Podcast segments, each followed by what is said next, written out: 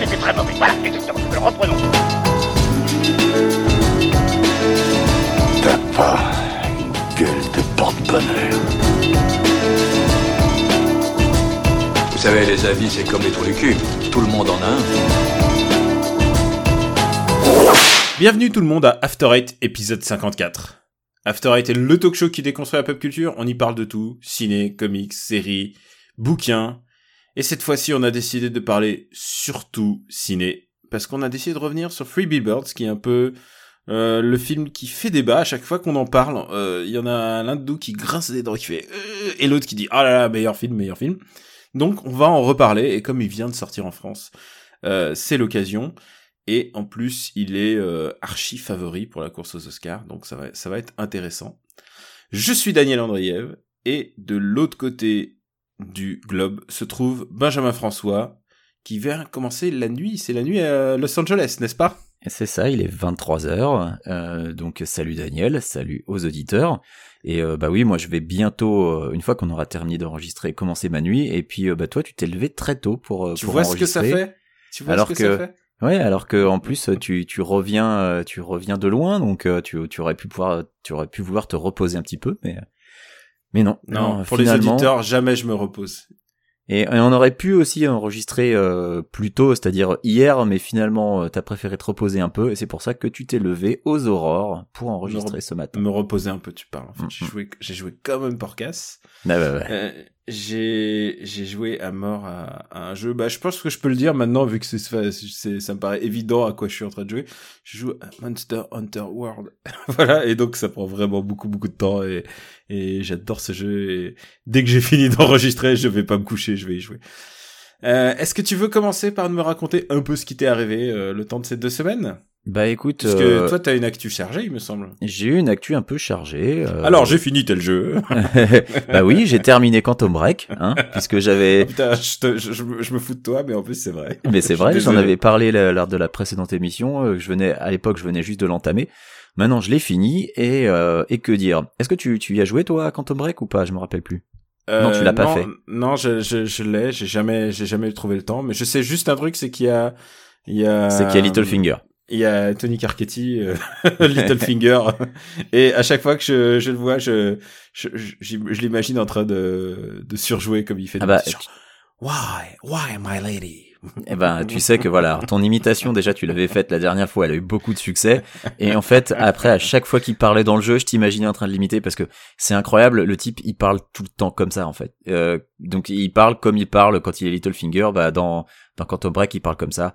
Donc, c'est c'est un peu c'est un peu perturbant au bout d'un moment. en Lord, fait. Lord Benjamin, why, why have you been doing this?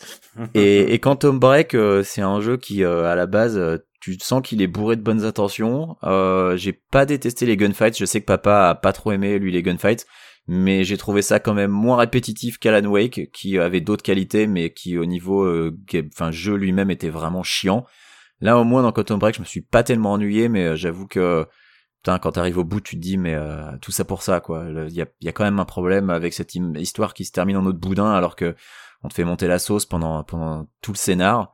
Euh, Il y, a, y, a, y a des passages vraiment très bizarres. Enfin, ce serait bien que tu y joues pour qu'on puisse en discuter euh, plus, parce que j'ai pas j'ai pas trop envie de te, cacher la surprise. Mais euh, voilà, si un jour tu le fais, écoute, on, en- reparlera. Moi, j'étais quand même pas mal déçu. Il y a, il y a des choses qui sont annoncées et qui finalement n'arrivent jamais. Et tu te dis, est-ce qu'ils se le gardaient sous le coude pour une éventuelle suite? Mais apparemment, euh, c'est pas prévu qu'il y ait une suite, donc voilà. Figure-toi que j'ai rebranché ma console, ma Xbox. J'ai rebranché ma Xbox. C'était alors que j'avais un- presque un poids d'honneur de la laisser au placard pour PUBG. Euh, parce que Ah bah je, oui. je me suis préparé pour PUBG. Je suis prêt psychologiquement. Ma console est préparée. J'ai fait tous les mises à jour et tout. Et c'est juste que euh, j'ai pas j'ai pas eu le temps. Genre quand t'as Monster Hunter, tu peux pas tu peux pas faire deux expériences comme ça en même temps. Il faut il faut vraiment euh, séparer les trucs. Euh, mais mais j'essaierai d'y jouer d'y jouer euh, juste parce que vous m'avez donné euh, envie et puis aussi juste pour euh, justifier ma vanne de euh, ce mec-là, il a eu le rôle de sa life deux fois et maintenant maintenant il est en roue libre. Bah Genre le mec, il, il a été Littlefinger, il a été Tony Carcetti, il a vraiment eu. C'est ça qui me tue, c'est ces comédiens qui ont trop très tôt euh, le rôle de leur life et qui maintenant euh, et qui maintenant, bah, qu'est-ce qu'ils peuvent faire, quoi C'est comme, euh, Mais comme la cachetonne petite- la- et il joue dessus, je pense. Hein. c'est comme la petite Sally de, de Mad Men, tu vois, euh, elle est, tu vois, elle avait 10 ans quand elle a commencé, je sais pas, 7 ans quand elle a commencé Mad Men, elle a fini, euh, elle était, enfin, je sais plus quel âge elle avait, 16 ans, et maintenant, bah, elle va faire euh, Sally la petite sorcière euh, reboot, le dark reboot du, du Riverdale Universe. Ah, Sabrina la petite sorcière. Ouais.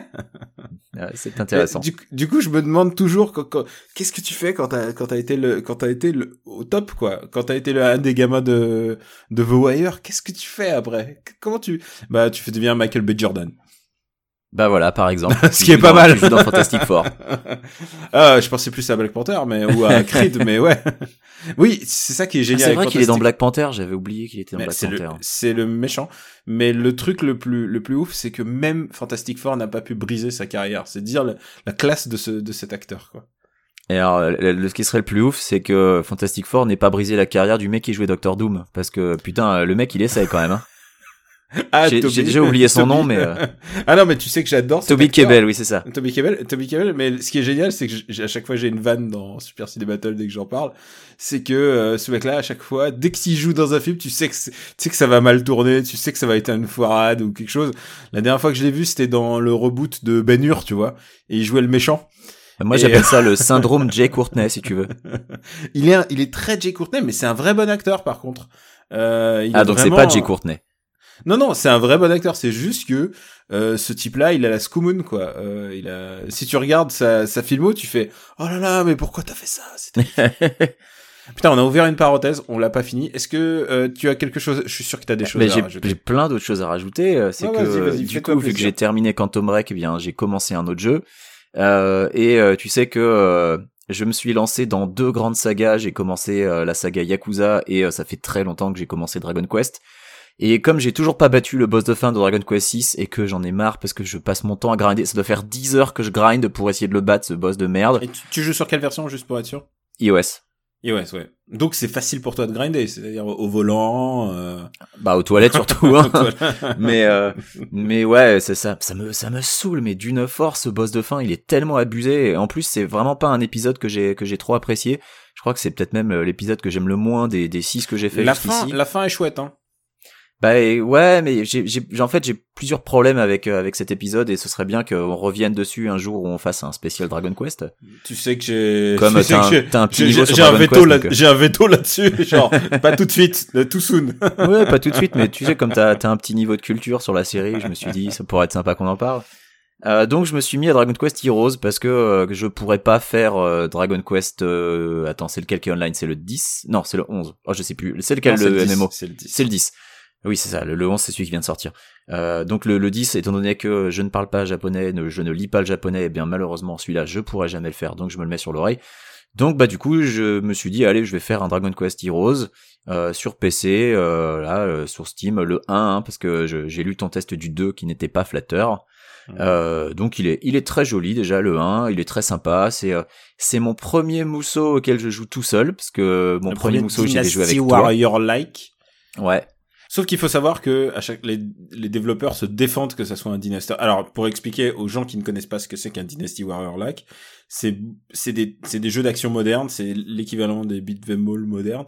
C'est des dizaines et des dizaines et des centaines d'ennemis. Ah, j'allais dire des milliers, mais Oui, mais c'est l'idée en fait. compactés dans un petit espace et, et il suffit de trois coups pour que envoyer valdinguer 30 Tu fais- personnes. Tu fais des gros moulinets avec ton épée et puis t'as des t'as comme en fait c'est ça a un côté très organique, euh, tu sais tu tu donnes un coup d'épée, tu vois comme une vague d'ennemis qui s'envolent et qui vont s'écraser au loin donc c'est un côté très jouissif. C'est à la limite du patinage artistique. c'est hypnotique hein. Ah non mais c'est pour ça que moi c'est les no-brainers pour moi. C'est genre je m'assois devant et je sais très bien que le temps va passer, je vais être relax à la fin. Et ils en ont fait un sur Dragon Quest donc où euh, ils ont inclus quand même des petites mécaniques de euh, tower defense comme on dit.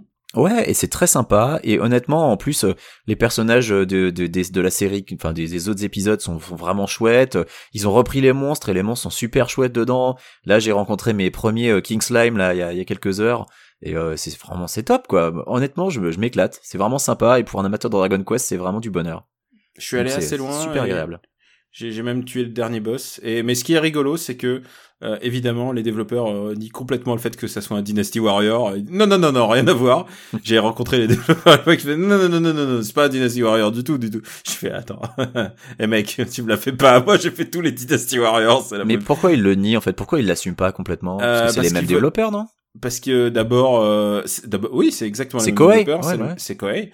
Le truc, c'est que euh, ça fait partie de la charte qui se sont établis, genre de pas dire que ça fait partie de ça, dire que c'est un jeu différent et que et ils s'y tiennent quoi. C'est juste, c'est juste, c'est presque une euh, un truc politique, c'est presque un euh, une déclaration, un truc, note d'intention par rapport au jeu quoi en fait. D'accord, euh, c'est- pourquoi pas après tout. Mm.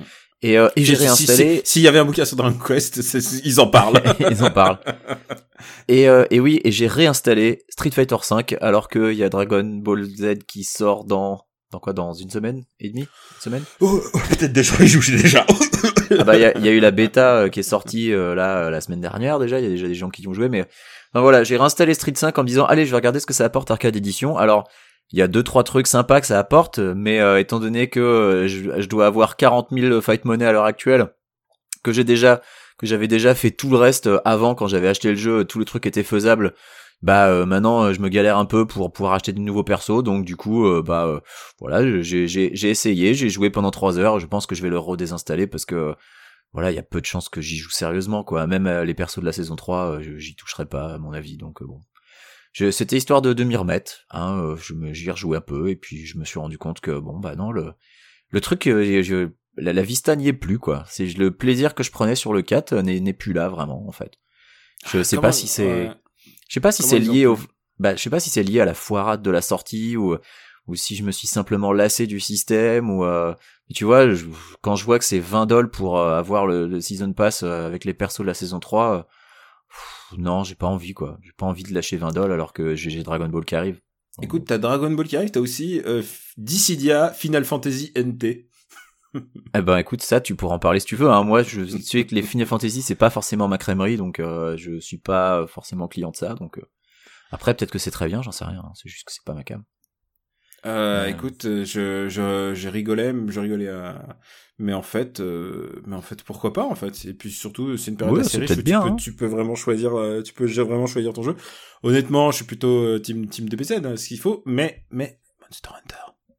Ouais, bah ouais. Mais surtout DBZ, je le prends sur PC, donc j'espère pouvoir très très vite le modder pour mettre les musiques du dessin animé, parce que tu sais, euh, il y a une édition Ultimate à, à 100, 110 balles ou je sais plus combien, Ouais. euh, qui est censée te proposer les musiques du dessin animé. Puis quand tu regardes la tracklist, en fait, euh, c'est euh, les trois quatre- quarts. T'as 4 R, hein, je sais pas quoi. Bah, R, euh, en euh, fait, les, les trois quarts des musiques, c'est soit des génériques, euh, soit des musiques pour lingue. Et euh, t'as trois quatre morceaux qui sont les vrais euh, morceaux que les fans de DBZ veulent. Et c'est tout. Alors, euh, je veux dire, je vais pas raquer euh, 30 30 dollars de plus pour quatre morceaux. Faut arrêter les conneries, quoi. Donc, je modderai mon jeu euh, quand il sortira et puis voilà. Euh... Eh, j'ai encore des trucs à raconter, mais peut-être que toi tu veux raconter des trucs, euh, que ce qu'on Non, alterne un peu. Vas-y, vas-y, vas-y. Moi, écoute, le- le- on est cool. C'est, c'est ta fin de journée. Profite. Bah, euh, comme euh, comme j'ai euh, énormément de temps à perdre, tu le sais, j'ai pas de comics à lire, pas de bouquins à lire, pas de jeux à faire, pas de films ou de séries à regarder. Je me suis dit, bah j'ai du temps à perdre, je vais donc porter RetroArch et la Libre Retro euh, sous des des systèmes d'exploitation que personne n'utilise. Il faut juste que tu expliques ce que c'est parce que je suis, moi-même, je, je sais pas, je suis pas au taquet. Alors, la Libre Retro, euh, comment t'expliquer? C'est une euh, c'est une API de programmation euh, qui est qui est orientée jeu. Et un des un des principaux aspects les plus connus de la Libre Retro, euh, ce sont des émulateurs qui ont été portés pour fonctionner avec. Un émulateur, qu'est-ce que c'est? Ben c'est un programme qui fonctionne euh, en imitant le fonctionnement d'une machine hardware. Et c'est avec ça euh, qu'on fait tourner par exemple un jeu Super Nintendo sur un PC. C'est avec ça que euh, bah, la NES Mini ou la Super NES Mini fait tourner des jeux sur une petite boîte en plastique. Un, un émulateur, c'est à ça que ça sert. Et donc RetroArch n'est pas un émulateur, mais RetroArch c'est une interface qui te permet bah, de, lancer les différents les différents programmes qui tournent avec la Libre Retro. Et Ah. euh, donc, euh, Euh, bah euh, voilà, euh, moi je me suis dit euh, tiens euh, ça tourne sur euh, sur 25 systèmes différents parce qu'il faut voir que RetroArch ça tourne sur Vita, ça tourne sur Wii U, ça tourne sur iOS, sur Android, sur PC, euh, sur Mac, sous Linux, sur Raspberry Pi, enfin ça ça tourne sur plein de trucs. Et euh, je me suis dit tiens il y a, y a quelques OS sur lesquels ça tourne pas et donc euh, bah pour le délire euh, j'ai donc euh, j'ai donc travaillé pour porter la Libre Retro et RetroArch sous Solaris, qui est donc euh, le système d'exploitation de Sun qui appartient maintenant à Oracle et qui euh, est mort depuis quelques mois puisque Oracle a décidé qu'ils avaient viré toute l'équipe. Et sous Haiku, euh, qui est la version libre de BOS, BOS étant lui-même un système d'exploitation qui a eu son heure de gloire il y a une vingtaine d'années, était présenté comme un truc révolutionnaire et qui malheureusement a coulé avant d'avoir pu révolutionner quoi que ce soit. Et donc euh, heureusement euh, maintenant il y a une version open source qui s'appelle Haiku et donc maintenant il y a RetroArch sous Solaris et Haiku. C'est encore tout buggé et complètement expérimental donc si ça fonctionne pas c'est pas la peine de me le dire je suis au courant mais en tout cas j'ai réussi à faire lancer un, émulateur Super NES dessus donc j'étais content je j'ai pas perdu mon temps quoi. Je n'avais absolument rien à dire. Je, je croyais que maintenant les émulateurs Super NES étaient distribués par Nintendo et c'était le hack de la de la Super NES Mini. Ah bah si t'as une Super NES Mini oui euh, pourquoi te faire chier euh, tu fous tes ROM sur ta Super NES Mini et puis voilà moi c'est juste pour le défi technique hein. T'as presque le truc, euh, t'as presque le truc d'origine en plus. T'as la Oui, manette, Oui, complètement. Non, mais c'est juste pour le défi technique. hein. Je Qui Hmm. va se faire chier à jouer à la Super NES ou Solaris? Personne, quoi. C'est juste histoire de. tu te mets des défis. Oui, c'est ça. Puis en plus, euh, je suis obligé d'apprendre Solaris pour le boulot, donc c'était, euh, c'était un bon moyen d'apprendre. euh, tu vois, je me suis dit tiens, je vais porter RetroArch dessus. Tu sais quoi tu, Quand tu dis des phrases comme euh, j'ai été obligé d'apprendre Solaris pour le boulot, j'ai l'impression que tu dois te taper tout Tarkovsky en fait, tu vois. Et- Écoute, ou, le, ou le- ou le bateau dans les mystérieuses cités d'or, tu vois. non, mais s'il suffisait de ça, ce serait simple. Mais malheureusement, c'est un peu plus compliqué, donc euh, bon. Et euh, un dernier truc? Allez, un Ah dernier ouais, truc. allez, un dernier truc. Je suis sûr que t'as fait un truc ton- de ton week-end. Euh, eh bien, hier euh, matin, j'étais à la, la Women's March de Los Angeles, euh, qui est donc euh, quasiment un an après la précédente Women's March, qui avait eu lieu euh, deux jours après l'investiture de Trump. Et bien voilà, là, ça fait un an qu'il a été investi, et évidemment, on avait un peu peur que la fréquentation bah, prenne un coup dans la gueule, parce que un an après, il n'y a pas forcément autant de gens qui ont envie de, de se manifester mais euh, avec euh, le mouvement euh, MeToo, euh, avec euh, le, le mouvement Times Up et euh, bah, avec toutes les affaires qu'il y a pu avoir, bah, notamment à Los Angeles, parce que voilà Hollywood et, et- et toutes ces affaires là, eh bien ça a un peu Hollywood a été concerné. un petit peu. Vaguement. Je, savais pas. Et euh, bah ça a galvanisé les foules et euh, du coup euh, il y a eu une affluence qui était euh, assez impressionnante. Alors euh, les chiffres que j'ai lus, euh, on va dire 500 000 selon la police, 700 000 selon les organisateurs, mais tu vois déjà 500 000, c'est pas mal quand même. Euh, réussir à avoir 500 000 personnes dans les rues, euh, on était, c'était, c'était quand même assez impressionnant. Et c'est un euh, mouvement général en plus. C'est un euh, mouvement général et comme l'année dernière, très bonne ambiance, très sympathique, euh, vraiment, euh, voilà, c'est des, des- une manif, tu, tu- voilà, tu, ça fait plaisir d'y être, quoi. Tu, tu entends des messages positifs euh, euh, et puis. Euh, bah voilà, il y avait, il y avait des, des gens qui ont fait des petits discours. Alors, je crois que Scarlett Johansson a fait un discours, Nathalie Portman a fait un discours. Euh, moi, je les ai, je les ai entendus de loin, donc c'est pour ça que je les ai pas vus, mais, euh, mais apparemment, euh, non, non, ils ont, ça, ça s'est pas, ça s'est vraiment très très bien déroulé. Et euh, globalement, dans tout le pays, il y a eu des marches. euh, donc, bah, c'était cool. Le, le mouvement n'a pas faibli et c'est, c'est agréable à voir. Et, Et, bah, je et- pense que j'ai fait le tour. j'ai, j'ai beaucoup d'actu. Non, mais tu m'y fais penser, euh, j'ai beaucoup d'amis, euh, enfin beaucoup d'amis, quelques amis en tout cas qui ont participé, mais euh, plutôt East Coast, euh, eux ils sont plutôt, euh, ils sont en Pennsylvanie, donc tu vois, et ils sont, Ouais. ils- eux en plus ils sont à Swing State, ils sont deg, ils me disent putain si tu savais, euh, on, on est on est dans un dans une ville démocrate entourée de plein d'analphabètes, on sait pas comment faire, et euh, et ils sont professeurs, donc ils sont un peu paniqués aussi euh, par par ce qui se passe et par par la manière d'enseigner, par euh, le, futur tout simplement. Donc, euh, donc, euh, tu, tu je, je peux faire que des, des likes et des, des commentaires de soutien, mais c'est tout ce que je peux faire. Mais ils sont adorables, j'a- j'adore ces gars. Tu sais, être dans une ville démocrate encerclée par euh, de la campagne républicaine, malheureusement, c'est le cas un peu partout dans le pays. hein. Euh, C'est pareil en Californie. hein. Dès que tu sors des grandes villes, euh, c'est du rouge, c'est du rouge. Après, la différence, c'est que voilà, on, on est 20 millions d'habitants dans Los Angeles County, donc évidemment, ça aide quoi. Mais globalement, c'est un peu pareil partout. Bah alors à mon tour maintenant. Eh je bah, sais pas comment après après après 30 heures de- d'enregistrement. Ah maman, je suis ra- je suis ravi je suis ravi de te de de faire le point parce que c'est vrai qu'on s'est pas parlé pendant ces deux semaines en fait puisque Bah, on était occupés tous les euh, deux. On était occupés tous les deux et et moi j'ai été dans euh, je sais plus comment je- j'en j'en ai parlé dans MDR évidemment on y a consacré même quatre épisodes. J'étais dans l'antre dans le le point névralgique de la rigolade française dans là là où tout se passe euh, et j'ai nommé le festival de l'Alpe d'Huez. Euh, c'était ma première fois à l'Alpe d'Huez. Alors, faut que je dise un truc. L'année dernière, c'était ma première fois à Cannes. Après tout- toutes ces années, quoi. Et, et là, c'est ma première fois à l'Alpe d'Huez. Et c'est, genre, j'arrive pas à être blasé. Alors que tu vois, le TGS, je peux y aller en, en grommelant en me disant, bon, cette année, ça va être tout pourri et tout. Là, Ouais, mais tu y allais 20 fois au TGS, donc forcément. voilà, voilà, c'est ça la différence, c'est que je vais au TGS depuis que le TGS existe, donc ça fait ouais plus de 20 fois. Alors que, alors que là, là, genre, je suis toujours émerveillé, quoi.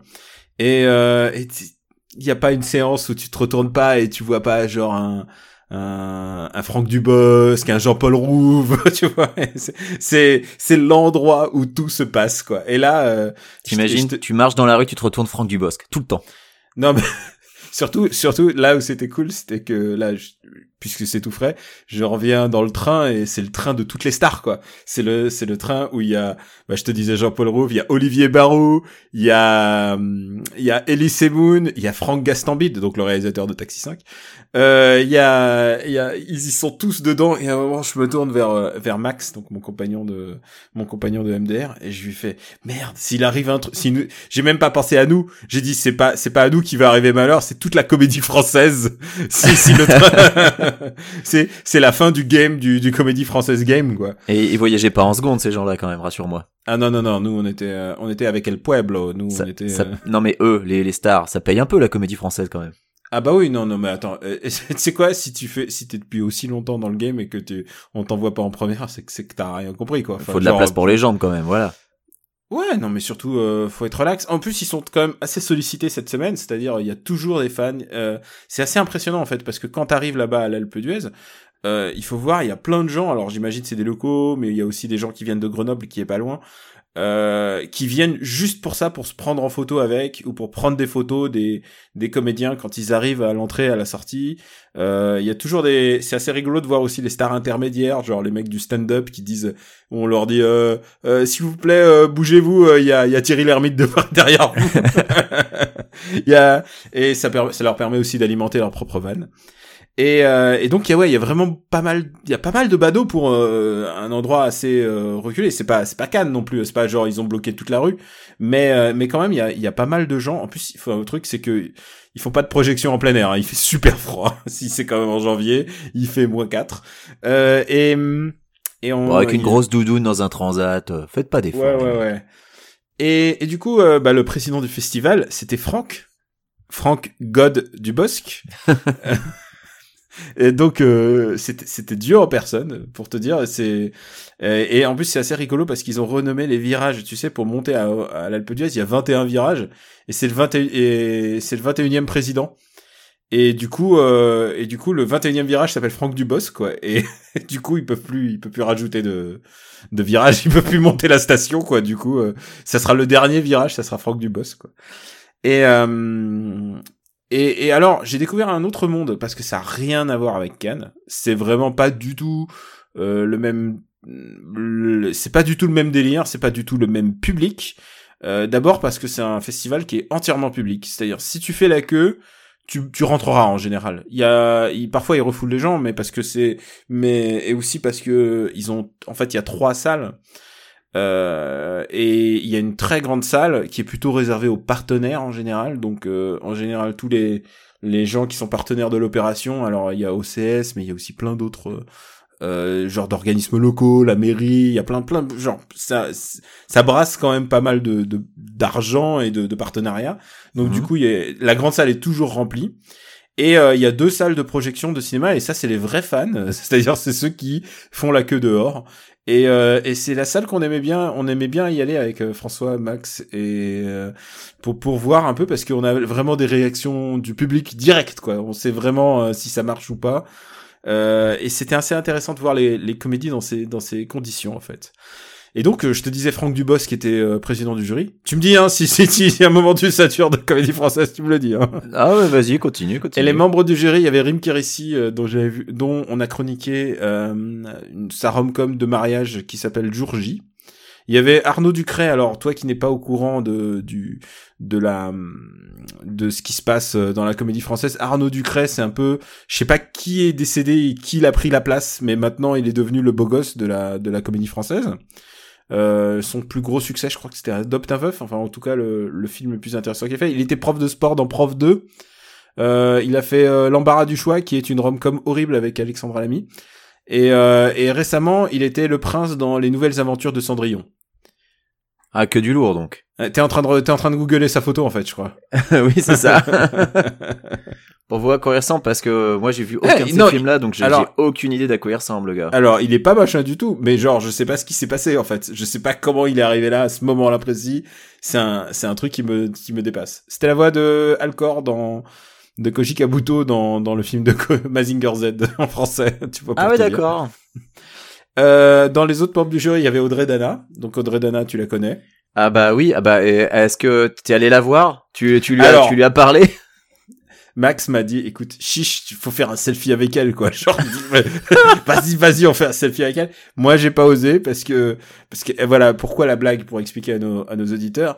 Euh, euh, je suis pas ouf de ses, de son cinéma, en fait. L'art de l'euphémisme. c'est-à-dire, c'est-à-dire que deux fois d'affilée, C'est-à-dire que, attends, c'était quoi le premier? C'était Sous les jupes des filles? Sous les jupes des filles, euh, son premier film, euh, pire film de 2014. Voilà. Gros carton aussi, il fait un million d'entrées. Et euh, 2017, donc cette année, euh, pire film de 2017. Voilà. Ce- euh, et si, si j'étais un homme, Si j'étais un homme. euh, l'histoire d'une femme qui se réveille avec une bite. Et, euh, et, et c'est, c'est le film que j'appelle un peu trahi par les siens, quoi. C'est-à-dire, c'est-à-dire, tu, tu, tu pourrais croire que une nana elle ferait, ferait, qu'elle se ça débrouillerait mieux. plus subtile, peut-être. Ouais, voilà, ouais, et en fait, serait- Non, non, non, c'est ça. Sous les ju- sous les jupes des filles n'était pas n'était pas un accident en fait. C'était c'était pas un accident, c'est juste que vraiment que oh là là, mais c'est pas possible quoi. Et, euh, et dans le jury, il y avait aussi Christophe Lambert. Euh, Christophe Lambert, ouais, qui, euh, qui j'ai googlé son son âge de naissance pour être sûr. Genre, je me suis dit waouh, il a il a, il a un petit coup de Il a 130 ans. Ouais, oui, oui, en fait, je pense que c'est, je pense que les pou- il, il doit tuer quelqu'un pour euh, pour se régénérer. Mais c'est Highlander, tu sais. euh, N'oublie Ouais, pas. mais je- et je l'ai vu l'année dernière dans le dernier Claude Lelouch qui partageait, euh, il partageait l'affiche avec Johnny. Et Claude Lelouch, euh, on le rappelle, qui s'est fait voler le script de son futur film, peut-être par Daniel. hein. On, a- on Non, non, non, non, c'est faux, c'est faux. non, c'est faux. Au contraire, j'ai qu'une envie, c'est de le voir, quoi. En plus, sait- ça avait l'air d'un film. Ça avait l'air d'un film incroyable, genre entre 1900, 1940 et 2010, tu vois, genre un truc, euh, ça a l'air d'être un truc méga mégalo et j'ai trop envie de voir ce film, quoi. et là, je t'ai parlé que du jury, mon pote, parce qu'après, je vais te parler des films. Allez, vas-y. Alors, je, vais- je vais fa- dire plutôt un truc, c'est que euh, si vous voulez vraiment un truc complet, euh, je vous renvoie à MDR où on a chroniqué les films. On- sans doute, on reviendra sur certains films euh, dans MDR parce que pour avoir des des opinions différentes, par exemple, ça m'intéresserait d'avoir l'avis de un avis féminin, par exemple, sur Largué de Héloïse Lang, qui a eu le prix du public.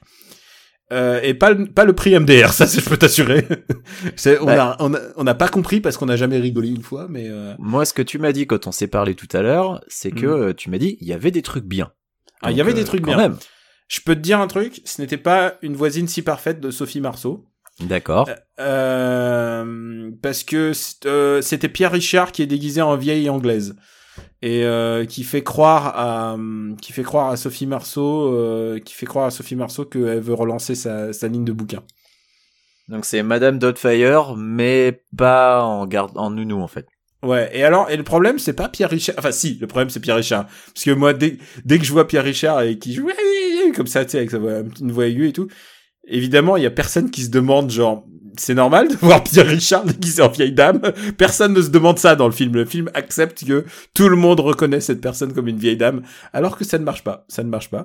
Mais c'est pas ça le problème, c'est que Sophie Marceau à côté, elle est, qui réalise donc, elle est en fucking roue libre. Elle est en roue libre, comme je l'appelle, époque Belphégor, quoi. Elle est, euh, elle est... Époque Festival de Cannes.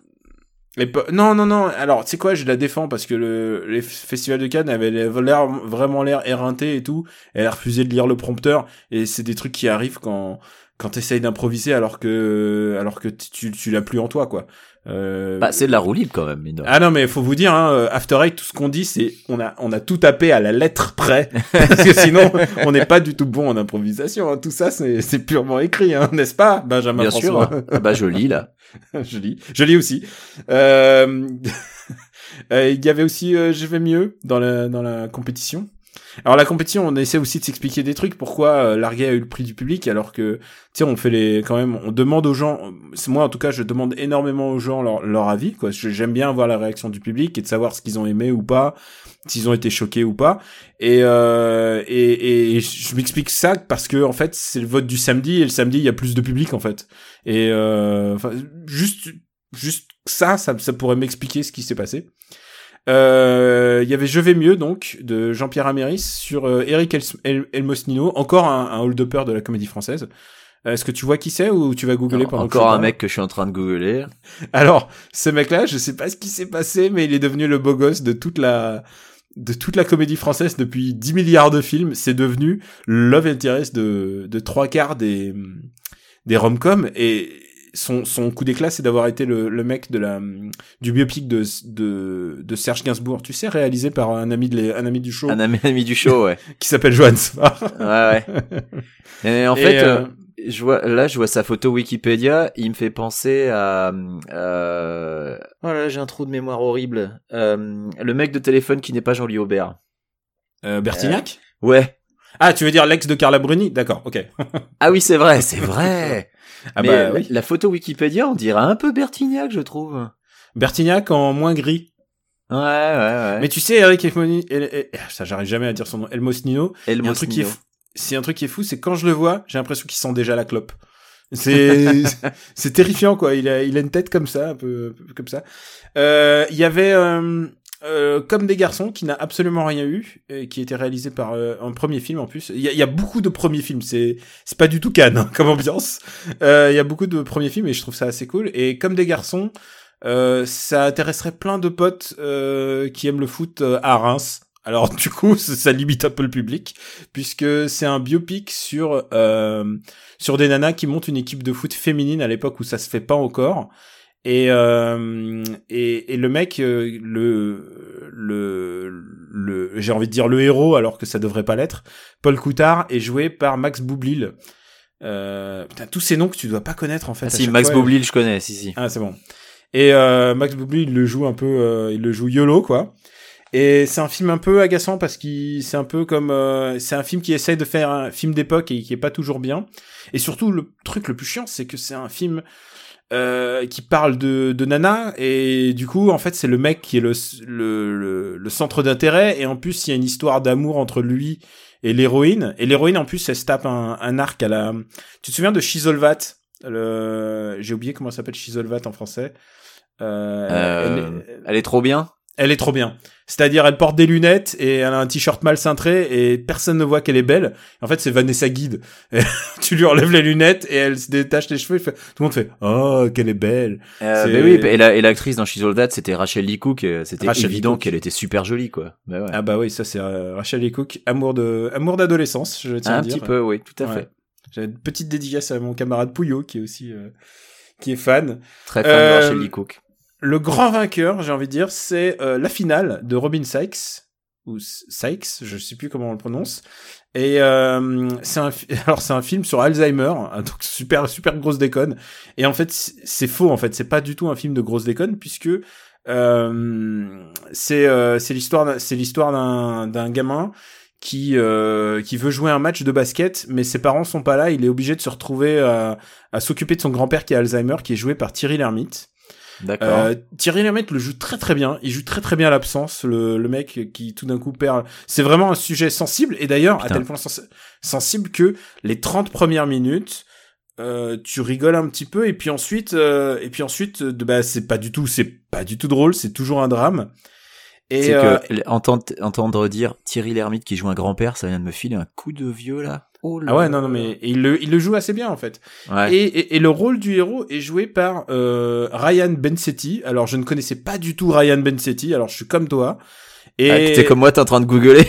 non, non, non, mais je, non, non, maintenant je vois très bien sa tête. Il est super beau. Et c'est une espèce de Kev Adams euh, light en fait. C'est un, c'est, c'est vraiment le remplacement de Kev Adams depuis que Kev Adams est trop vieux pour ça. Et euh, ah oui, ok, je vois des photos. Ah oui, le, le beau gosse. Le beau il est vraiment très très beau gosse. Il est Et vachement plus beau gosse que Kev Adams. Hein.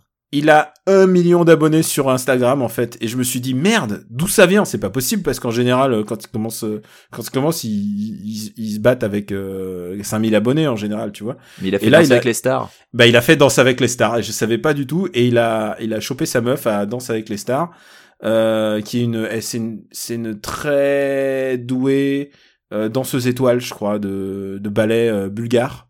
De- et je me suis vachement renseigné. hein, pour Ah, ce nana, pas lui. Oui, oui, bien sûr, bien sûr. Ah bah non, pas lui, pas lui, je peux t'assurer. Et alors, ce qui est génial, c'est qu'il doit, il doit, il doit à tout prix se rendre à Paris, alors qu'il habite à Lyon, euh, pour euh, pour jouer le match, pour jouer le match dont dépend sa carrière de basketteur, Alors, en sachant qu'il il fait 1m50 et qu'il est blanc, mais il faut croire en ses rêves. Et c'est un match, je te jure, c'est vrai, c'est genre, c'est le, c'est le truc du match, c'est il doit, il doit jouer le match entre euh, entre c'est Lyon- c'est le FC FC basket de Lyon de Lyon et euh, et, et le Valois. Et c'est ça le match de sa life. Et alors, c'est, en plus, c'est une histoire d'un, d'un petit garçon blanc qui triomphe dans un monde de noirs, ce qui est toujours, toujours très bizarre à chaque fois de voir, parce qu'il Est-ce- fait 1m50, est-ce que- il, est entouré de gros, gros, de grands noirs et tout. Et, et genre, l'entraîneur, il parle qu'à lui, quoi. C'est lui le pivot du match. C'est, c'est assez incroyable. Est-ce que, est-ce que Balkany assiste à la rencontre et donne le trophée à la fin du match? C'est ce que Ça aurait, été, savoir. gé- ça aurait été génial, mais non. Euh, donc c'est un, par contre, c'est un film vraiment émouvant et je peux comprendre que euh, il est, c'est lui qui a gagné le Grand Prix. D'accord. Donc Eh euh, ben, voilà, je peux comprendre. Et euh, et mon coup de cœur absolu, c'est le doudou. Euh, le doudou de, de deux anciens des Guignols, de Philippe Mechelin et de Julien Hervé, qui avaient euh, qui avaient euh, écrit les scripts de des tuches 1, 2 et 3, euh, parmi en- entre autres. Mais faut bien, ça, faut bien manger. hein. mais là, en l'occurrence, c'est vraiment super. C'est l'histoire de, de Michel, alias Cadmerad, qui, qui perd le doudou de sa fille à l'aéroport et il est embarqué dans des, dans des histoires pas possibles parce qu'il va de, d'indice en indice pour essayer de retrouver le doudou et, euh, et, et ça lui permet de voir des dresseurs de chiens fachos, des, des vieilles dames nazies. enfin, c'est, vraiment, ça va dans tous les sens, des espèces de, de bourgeois, de bourgeois français dans des châteaux c'est à hurler de rire. C'est vraiment à hurler de rire. Et c'est le prix spécial du jury. Voilà, donc euh, c'est amplement mérité. Euh, on a, on a, on a kiffé celui-là, mais genre à l'unanimité. On a vraiment adoré quoi. Euh, Ils ont, a priori, ils ont aussi écrit Prête-moi ta main. Pas très Ouais, bien prête- placé dans Super Ciné Battle, si je me souviens bien. Prête-moi ta main. Non, c'est pas mal. Et on l'a jamais classé. Prête-moi ta main. Ah bon? Si on l'a classé. Il me semble que vous l'avez classé dans les années 2000. Hein. Ah ouais, peut-être. C'est Bah, écoute. pas- Ouais. Euh, pendant que je cherche où il est placé dans Super Ciné Battle, est-ce que tu peux nous parler de Spirou, Daniel? Ah putain, toi tu voulais Spirou, c'est ça? Ah, moi, je veux, je veux entendre parler de Spirou. Alors Spirou n'est pas catastrophique. Bon. C'est tout ce que tu veux en pas- dire? Spirou n'est pas catastrophique parce que euh, est super en fait. Elle est jouée par Géraldine Nakache. Euh, Christian Clavier est pas mal en Champignac. Ah et putain, je sais, ça. et tu, et tu sais qu'on on, on est on est pointilleux sur Spirou, toi et moi. Je suis très fan de. Alors c'est marrant parce que dans le bus retour, j'étais avec des gars d'OCS absolument adorables.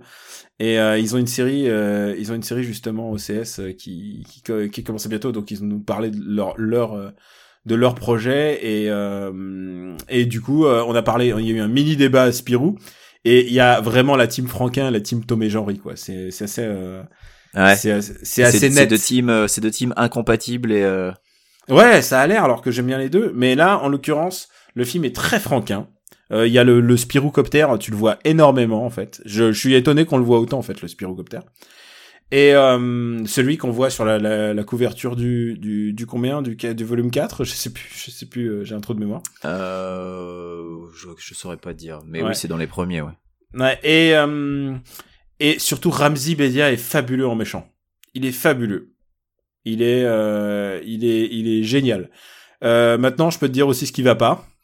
Et je trouve que Spir- Spirou et Fantasio, c'est, il y a, il y a, C'est les deux, les deux personnages principaux, ça va pas en fait. Alors, ça va pas du tout. Euh, Il y a un gros débat sur euh, ma team, c'est-à-dire Max et François préféraient. Euh, euh, ils préféraient largement euh, Spirou et moi, je- moi c'est par défaut, je préférais Fantasio. Euh, le problème pour moi de Spirou, c'est que c'est un voleur.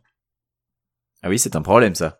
C'est un, c'est un voleur, c'est-à-dire c'est genre il, il est, il vole, il vole dans un dans un hôtel et c'est pour ça qu'il est déguisé en groom. Oui, c'est un problème. J'ai un gros problème avec Spirou voleur, alors que ça a jamais été un, un trait de sa personnalité, jamais, jamais, jamais dans la bande dans la bande dessinée. Et euh, Fantasio, bah, c'est un journaliste en quête de scoop. C'est une Et, version euh, Zack Snyder de Spirou en fait. Euh, non, non, pas complètement. Euh, et je vais, je sais pas où la situer, et je vais te dire pourquoi, parce que en fait, Fantasio était pas insupportable jusqu'à ce qu'il se mange du caca. Ah oui, c'est vrai, il mange du caca, c'est le truc que tu m'avais dit tout à l'heure, oui. Voilà, il mange du caca. C'est euh... et du coup à partir du moment où il mange du caca, je fais Ah, je suis plus très fan de ni, ni de lui. Et- mais sinon, je trouve que c'est ça a vraiment c'est objectivement bien réalisé. C'est ça qui est assez incroyable, c'est que c'est un film d'aventure qui se tient. Bon évidemment comme tout film d'aventure, il y a un petit petit ventre mou, mais je trouve que euh, tous les autres personnages sont super. Sécotine est vraiment vraiment très très réussi. Et euh, et puis alors après euh, il y a un pa- il y a un petit passage un petit final à la Man of Steel et j'ai fait oh non c'est pas possible genre à un moment j'ai fait je me suis tourné vers Mac j'ai dit c'est pas possible genre je rêve là ou quoi? Et pour que je ramène Spirou à Man of Steel c'est pas c'est pas un C'est compliment c'est pas flatteur, oui, c'est pas un compliment. ouais. Très bien. mais ça reste un film d'aventure euh, ok Ok. Eh ben écoute, euh, on va on va conclure sur nos news, je pense, à moins que tu aies encore d'autres trucs à dire. bien sûr je les ai pas tout fait je t'ai pas parlé de la petite famille de Danny Boone je t'ai- pas parlé des Tuches 3 je t'ai pas parlé de tout le monde debout Mais faut en garder pour NDR. euh, du retour des héros. Ouais, voilà. J'espère vous avoir donné envie parce que là, là, j'ai, là, j'ai mentionné. J'ai, alors, j'en ai pas parlé dans MDR, je vais le faire. Euh, le retour des héros du, de Laurent Tirard est une bonne surprise. C'est Jean Dujardin et Mélanie Laurent, euh, et, et c'est Mélanie Laurent qui joue un peu euh, le beau rôle, c'est-à-dire c'est la plus intelligente et la plus maligne des deux. Et Jean Dujardin, c'est qui joue un capitaine, euh, un capitaine qui est hum, déserteur et qui revient dans le bled où on lui a promis une, euh, une épouse.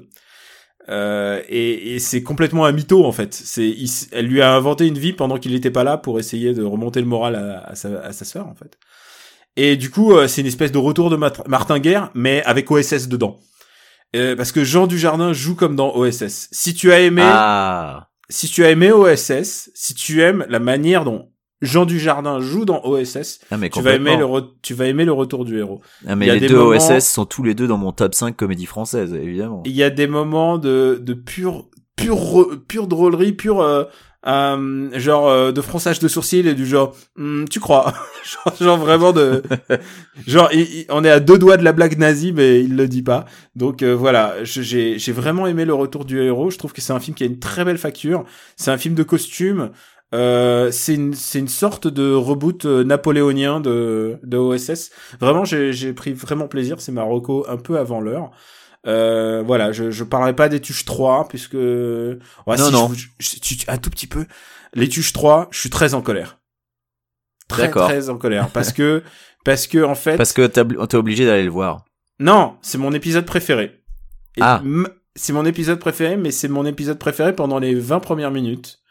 Et pendant les 20 premières minutes, c'est un vrai chouette film. Et après, euh, ça part en caca. C'est, euh, c'est genre ils ont, ils ont pas, ils ont pas écrit le reste du film en fait. Et euh, c'est très bizarre parce qu'en plus le personnage de Coin Coin, euh, Donald, euh, le personnage de Donald, euh, tu sens qu'il a pas envie d'être là. Alors ils l'ont complètement écrit euh, complètement ailleurs. Il, en- il est complètement en dehors du film. C'est, c'est assez dommage. Et parce que c'est un peu lui l'autorité morale dans cette famille quand même. Et en fait, l'histoire c'est qu'il va se présenter aux élections, il va devenir président. Et à partir du moment où il arrive à l'Élysée, ça devient chiant. Et euh, je vais m'autoriser à reprendre une punchline. De... Un mec qui s'appelle Donald élu président? Jamais vu ça. Non, non, c'est Jeff Tuch. C'est Jeff Tuch, c'est son père. Bah, je sais pas, j'en ai, j'en ai jamais vu un seul, moi, hein, donc. Putain, euh, mais attends, DVD box pour ton anniversaire, Oh là là. direct, direct. Et euh, tu vas découvrir pourquoi les gens disent des frites, des frites, des frites, tu vois, tous ces, toutes ces belles punchlines. Euh, Il y a un, euh, oui, voilà, je vais m'autoriser à reprendre une punchline de de MDR. Je dirais que c'est une belle métaphore de du quinquennat Hollande en fait. C'est-à-dire que jusqu'aux élections c'était rigolo et après tu te fais chier. Et euh, ou peut-être même, c'est pas Hollande, c'est méchant de dire ça, mais c'est presque de la politique en général. C'est c'est que les élections sont intéressantes et après c'est une espèce de c'est c'est c'est lénifiant quoi. Et euh, le film est vraiment lénifiant. Peut-être que c'est vraiment un vrai un vrai film politique. Et si tu veux que je m'arrête, parce que je sais que je Bah, sais écoute, que c'est un auto. tu Et tu sais que pour les gens tu- pour les gens qui que- écoutent pas Avant MDR, que tu t'arrêtes, Daniel, avant Ouais. que tu t'arrêtes, prête-moi ta main 73e entre la Tour Montparnasse infernale et Little Miss Sunshine. Voilà, il fallait que je le dise. Bah, J'attendais que, j'attendais de pouvoir le placer, voilà. C'est une bonne position. Et euh, et alors, je te parlerai pas de la petite famille de Danny Boone, euh, mais par contre, je vais juste te dire, tout le monde debout de Franck Dubosc est le film est le film génial que Franck Dubosc attendait de sortir sur Franck Dubosc. C'est un c'est le le pitch le plus tendax que j'ai que j'ai eu à lire de tout le festival.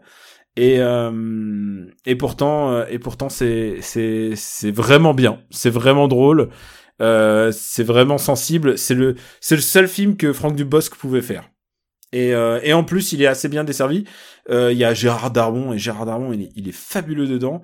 Euh, et, et alors là, je sais pas comment je- ça m'est arrivé, mais Alexandra Lamy est parfaite dedans. Et, et pour que je- j'en arrive à dire ça après avoir euh, vu à peu près 90% de sa filmo, euh, genre je sais pas comment, je sais pas ce qui est arrivé. Je pense que Franck Dubosc a trouvé le miracle de bien utiliser Alexandra Lamy. Franck. Dubosc a sublimé Alexandra Lamy. Non, vraiment, vraiment. euh, Alors qu'elle joue une handicapée, en fait, euh, elle joue une paraplégique.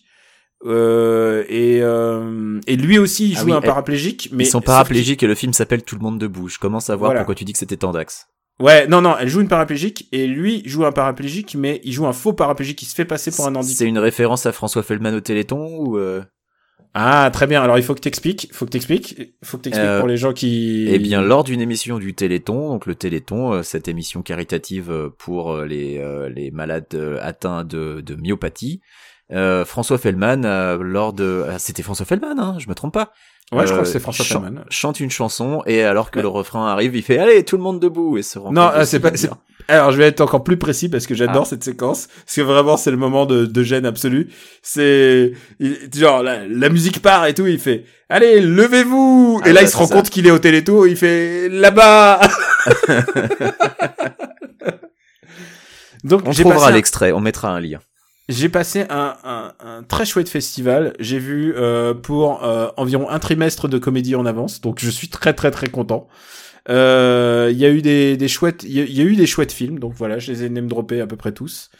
Euh, et il y a eu une journée vraiment très très dure, c'est-à-dire on s'est enquillé quatre mauvais films et ça c'était vraiment, enfin quatre films, on n'en pouvait plus quoi. C'était euh, c'était difficilement supportable.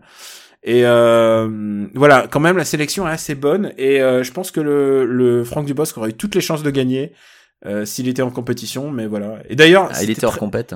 il était hors compète, il est président du jury. Ah bah oui. et d'ailleurs, il a beaucoup rigolé sur le fait que ils étaient corruptibles, qu'ils attendaient de l'argent, et qu'en plus, et qu'en plus, il a dit mais je vais pas donner euh, le, le Grand Prix à un film qui sort en même temps que le mien. ah, oui. il a joué, il a joué le gros connard, mais genre, et tu sais quoi? Les gens disent ah, ah, ah, c'est drôle, mais moi je peux, moi dans ma tête, je me dis non mais il y a un fond de vérité quand même. Non mais il est Tu sérieux. fais- hein. oui, oui, tu fais pas ce genre de blague si tu n'y crois pas. Enfin, c'est clairement il y a un truc quoi. Alors, en parlant de blagues, je pense que on va faire le sujet le plus court de l'histoire de After Eight, puisque on a 10 minutes pour parler de Three Billboards. Oui, parce que After Eight, c'est un truc très très délimité dans le temps. C'est une émission très préparée, très organisée, comme vous le savez. Donc, euh, euh, jingle. Non, c'est de ce côté qu'il faut regarder. Oye, esa papaya. Ça vous dirait un ice cream avec mon ami et moi? Casse-toi, sale gominé.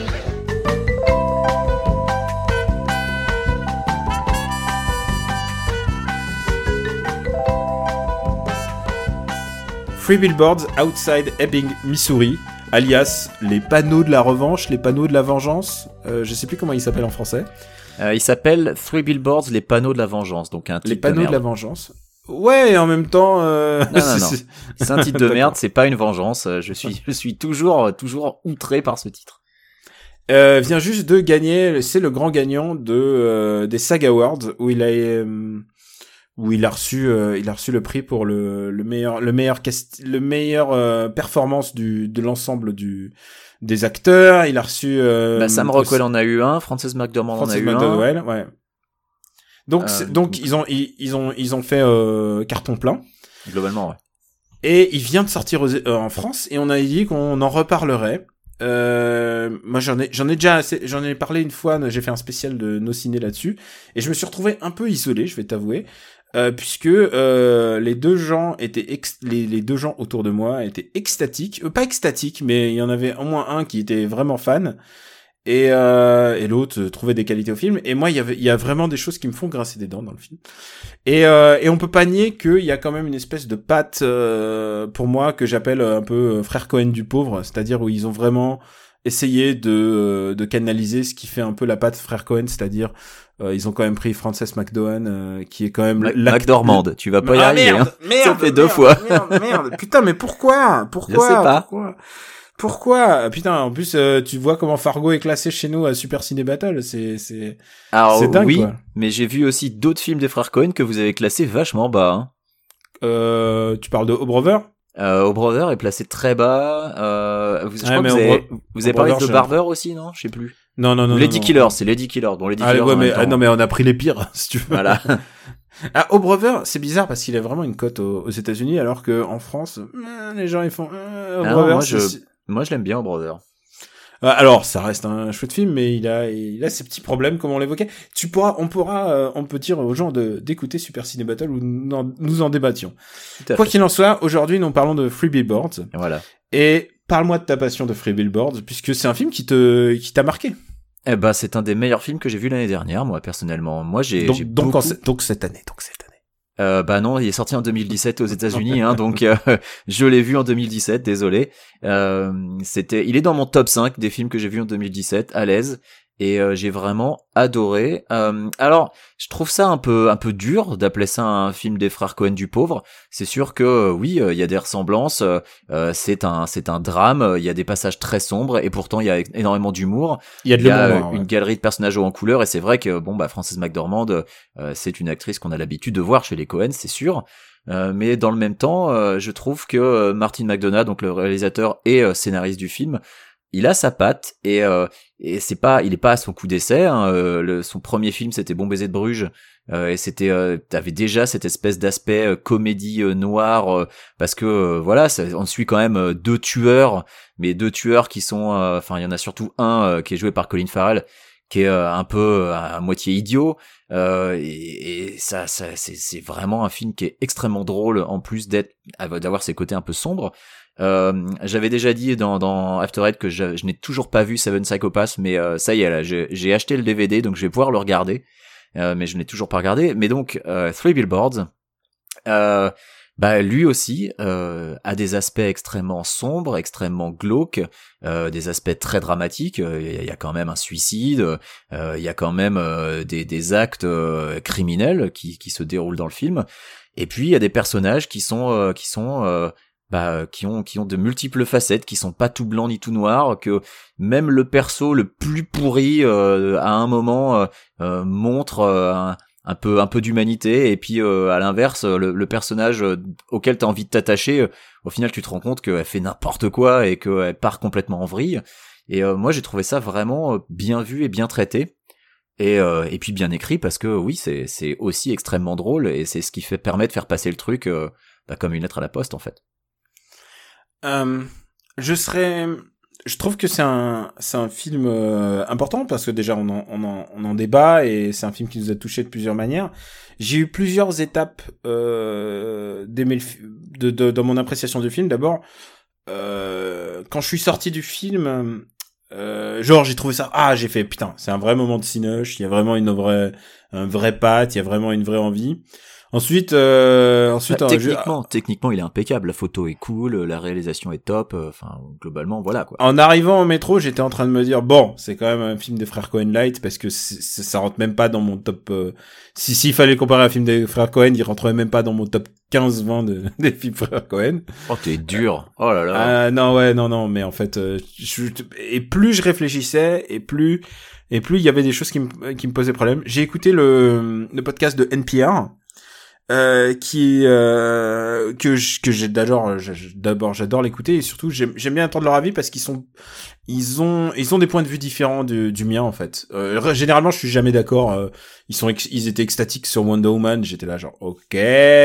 Euh, pour eux euh, le, le Star Wars c'était genre waouh tu vois genre ils ont des ils ont des très des choix très bizarres mais en même temps ils ont ils ont un point de vue euh, aussi américain et aussi euh, ils peuvent pas faire abstraction de ce qui se passe dans l'actualité. Ils peuvent pas faire abstraction aussi de qui ils sont. Euh, je il y en a il y a parmi eux euh, un, un mec un, un mec euh, Glenn Weldon qui est qui est gay et qui est euh, euh, genre il est très très présent dans la vie associative et tout. Il est il est hilarant. Il est c'est un auteur euh, c'est un auteur génial. Ils ont ils ont des des gens des gens de couleur. Et donc du coup ils ont ils ont un point de vue différent. Et je suis à l'écoute je j'essaie de me mettre à l'écoute de, de de points de vue différents. Le but n'est pas de juger le film d'un point de vue euh, d'un point de vue de, de je ne suis dont je ne suis pas. Moi je je, je ne représente que moi-même. Mais en tout cas je suis à l'écoute de, de ce qui a pu les les les déranger. Et du coup j'ai essayé de comprendre j'ai essayé de comprendre ce que j'aimais pas en ce film et fur et à mesure j'ai compris euh, je déteste, et déjà je l'ai déjà dit euh, dans Super Ciné Battle, je déteste plus que tout American History X. American History X, pour moi, c'est un des films les plus les plus scandaleux, c'est le plus scandaleux qu'Hollywood a pu faire, puisque euh, je le rappelle, et la spoiler alerte pour American History X, c'est l'histoire d'un gros facho, d'un gros nazi, un nazi, enfin, genre il a une croix gammée tatouée sur le sur le corps, euh, qui qui va en prison, euh, qui va en prison, et puis il rencontre un gentil noir qui lui dit le racisme, c'est pas bien. Il faut que tu sois un mec bien. Et en 10 minutes, euh, 10 minutes de conversation avec Gentil Noir, tout d'un coup, il sort de prison, il est guéri.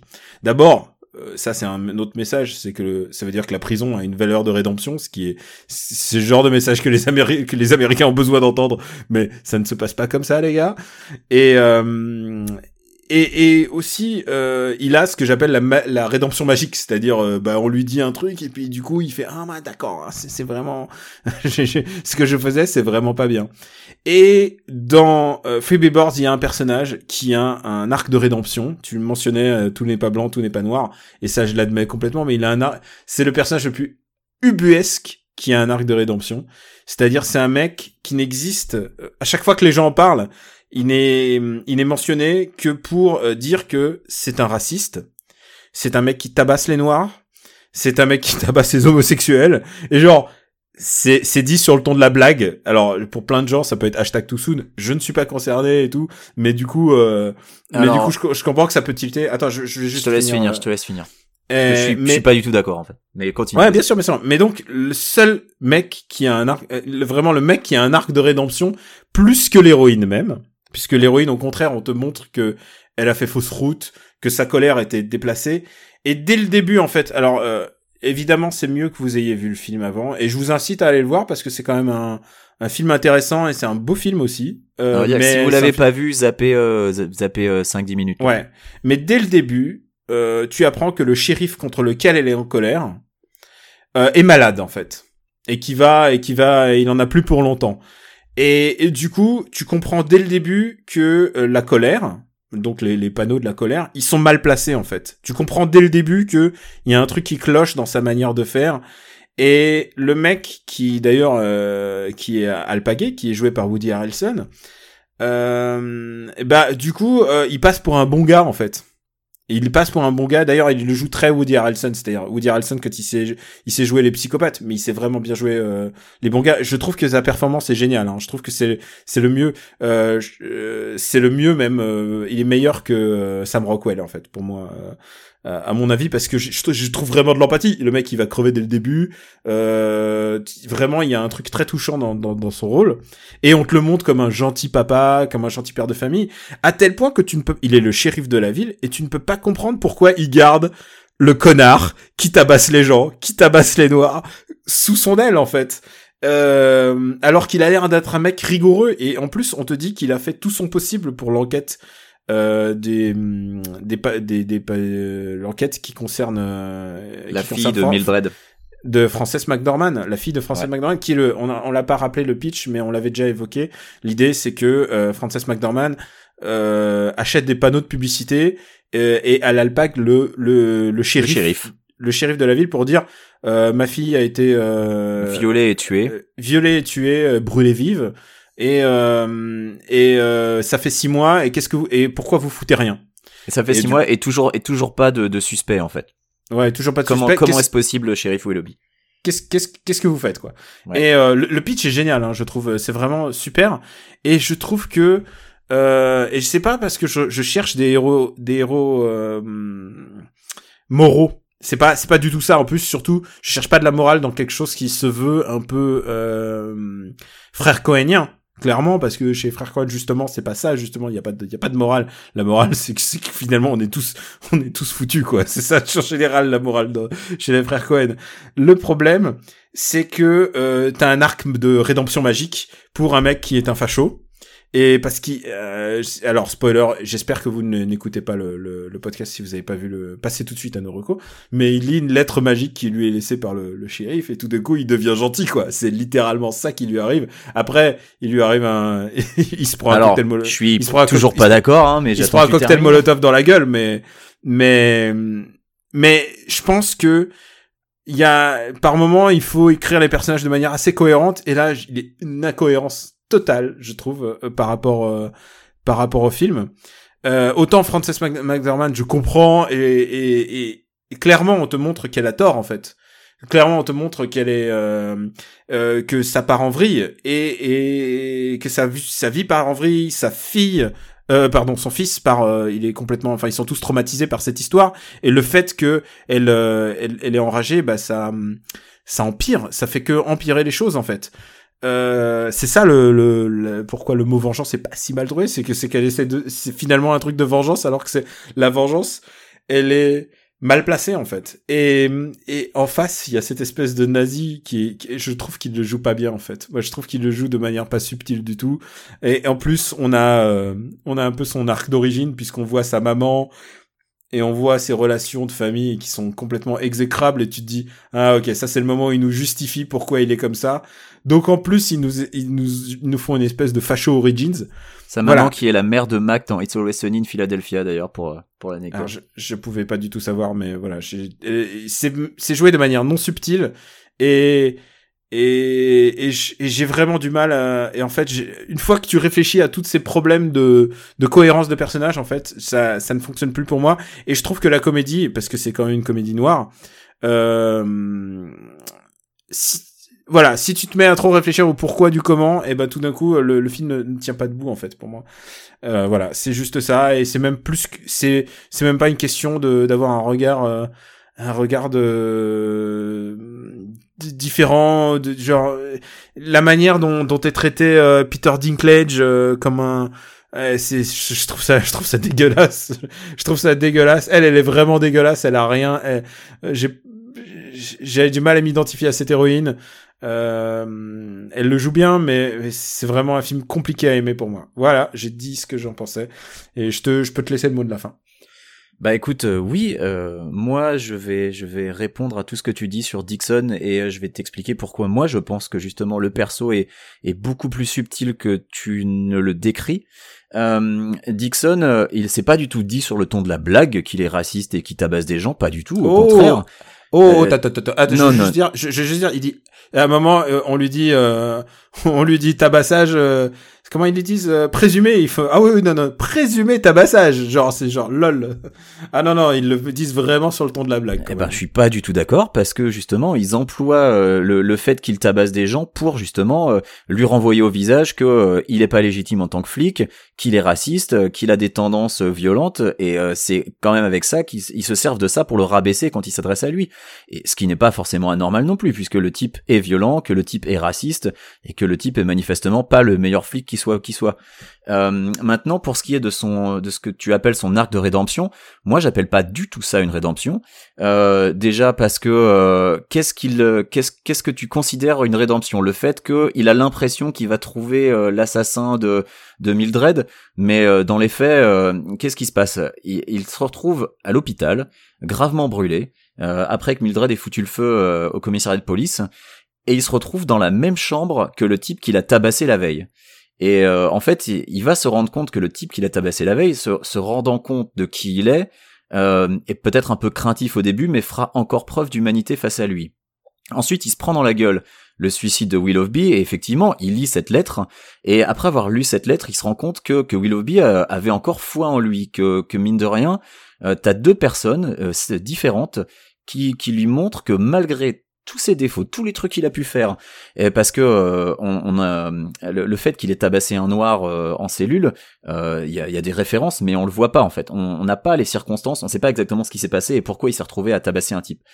et en fait, sa, sa réaction, il va il va essayer de, de rendre un peu de cette humanité qui vient de récupérer, dont il vient d'hériter, et euh, à partir du moment où ça foire, parce que euh, finalement il trouve pas le bon coupable, euh, qu'est-ce qu'il propose de faire à Mildred? Il propose d'aller commettre un meurtre. Moi, j'appelle pas ça une rédemption. Quand un flic propose à une civile de se barrer dans un autre état pour commettre un meurtre, un ex -flic, un ex -flic. il est viré, il est viré. Il est, il est viré, tout à fait. Mais euh, c'est que le type finalement n'a toujours pas de, de, de, valeur compatible avec le boulot qu'il faisait auparavant. Euh, pour moi, il y a pas de, le, type n'a pas connu la rédemption. Il a toujours pas de, de valeur qui lui permet d'être un citoyen euh, entre guillemets modèle. Euh, et, et le seul truc qu'il qu'il sauve un peu, c'est c'est que euh, quand ils discutent avec Mildred dans la voiture à la toute fin, ils se rendent bien compte qu'en fait euh, leur plan euh, c'est de la merde et que ça sert à rien. Et c'est pour ça qu'ils font demi-tour. Mais tu vois, pour moi, il n'y a pas de rédemption à partir du moment où il lui propose d'aller commettre un meurtre parce que euh, euh, à, partir du moment où ils se rendent compte que, que l'ADN correspond pas, ils se disent ouais mais bon le type il doit bien être coupable de quelque chose donc on va aller le buter quand même. Enfin tu vois, euh, c'est pour moi il est pas érigé en héros le gars. Heureusement que le film le film s'arrête là et qu'il continue pas surtout. Non mais voilà, mais à partir de ce moment-là pour moi le, gars il est pas du tout érigé en héros. il a un moment il, il essaye de faire preuve d'humanité envers Mildred parce que il, il a reçu euh, une sorte d'électrochoc euh, avec euh, avec les preuves de compassion qu'il a pu recevoir donc du, du gars qui qui loue les panneaux et du shérif qui mine de rien l'a quand même couvert et il, il, essaye peut-être de voilà de, de, de, se montrer digne de la confiance que lui que lui portait le personnage de Woody Harrelson mais tu te rends bien compte que quelque part il en est pas digne puisque sa réaction c'est de bah, de, de, de préméditer un assassinat donc pour moi, euh, il n'y a pas vraiment de rédemption de ce personnage. Ça reste un personnage euh, euh, et bah écoute, qu'est-ce qui va devenir? On le sait pas au final, parce que au moment où ils font demi-tour, et c'est quelque chose qui a peut-être déçu une partie du public aussi. Au final, le, le, meurtre de la fille de Mildred n'est pas résolu, et, et elle va vivre avec ça. et et elle, elle confesse quand même à Dixon que c'est elle qui a foutu le feu au commissariat, mais tu vois, le, il est, il Évidemment. quand même, il s'en rend bien compte quoi. donc voilà, moi ça, c'est pour ça que tout euh, ce, ce, côté euh, rédemption de Dixon, bah étant donné que moi je considère qu'il n'y a pas de rédemption, ça ne me, ça ne m'a pas du tout dérangé. Euh, après, attends, il y avait un autre truc. Ah oui, donc j'ai si tu veux, si tu veux, vas-y, vas-y. J'ai juste pour finir, bon après c'est un détail. les frères Cohen ont réalisé 17 films. Sérieux, c'est même pas dans le top 15. Franchement, je te trouve vraiment vachement dur, mais bon. Euh... Ouais, c'est vrai que c'est, ça serait intéressant, mais après, hmm, c'est même pas dans mon top 3 de, du réalisateur, quoi. mais il a fait que 3 films! Comment tu bah oui! ah, quel connard. Bon, bah, voilà, mais écoute, en tout cas... mais en tout cas, vous avez compris que c'est un film qui nous, qui, qui c'est un film qui fait parler, en tout cas. Moi, je trouve ça bien. Qui, qui nous a fait parler. C'est clairement un film très très beau. Je trouve que c'est un film vraiment très beau. Et euh, et il y a y a de pour moi de vrais de vrais soucis pour toi ça passe crème. Ah ouais. Euh... Et je suis d'accord par contre que euh, le personnage de Mildred elle est dégueulasse hein, et euh, que et que je trouve ça plutôt malin justement parce qu'au début t'es à fond pour elle et quand tu te rends compte de tout ce qu'elle fait et de comment elle se comporte euh, enfin tu vois avant même qu'elle foute le au commissariat tu te rends bien compte qu'elle est en train de partir en sucette la manière dont elle traite le personnage de Peter Dinklage tu dis oh là là mais quelle connasse enfin c'est c'est c'est bien. Je voilà. Il y, a un truc qui est passionnant dans ce film euh, et je pense que je pense au post factum, c'est euh, ça sera de suivre sa carrière, voir ce qu'il va donner. Euh, on l'a vu aux Golden Globes, mais maintenant on va le on va le voir ensuite bah aux Oscars, ouais, aux Academy Awards. Je, je pense que c'est le, le le ça va être le il, est prédisposé à être le gagnant et je pense qu'au contraire les Golden Globes ça va être le, baiser de la mort. Mais comme comme l'a été d'ailleurs La La Land l'année dernière aux Golden Globes c'est finalement qui n'a pas eu l'Oscar. En fait je m'intéresse aussi à la politique du ciné et euh, et surtout à la, à la vie à la vie politique de, de ce film parce que euh, à une année où t'as aussi euh, Get Out qui est candidat et qui n'a presque aucune chance Et d'avoir Bah, un Get film Out comme qui n'a rien eu au Golden Globe, si je me trompe pas. Euh, c'est mais peut- Get c'est Out- peut-être un avantage maintenant. mais Get Out, pas. il souffre euh, d'être sorti il y a 11 mois et demi, quoi. Et euh, 11 ça, mois et demi. C'est dur pour lui.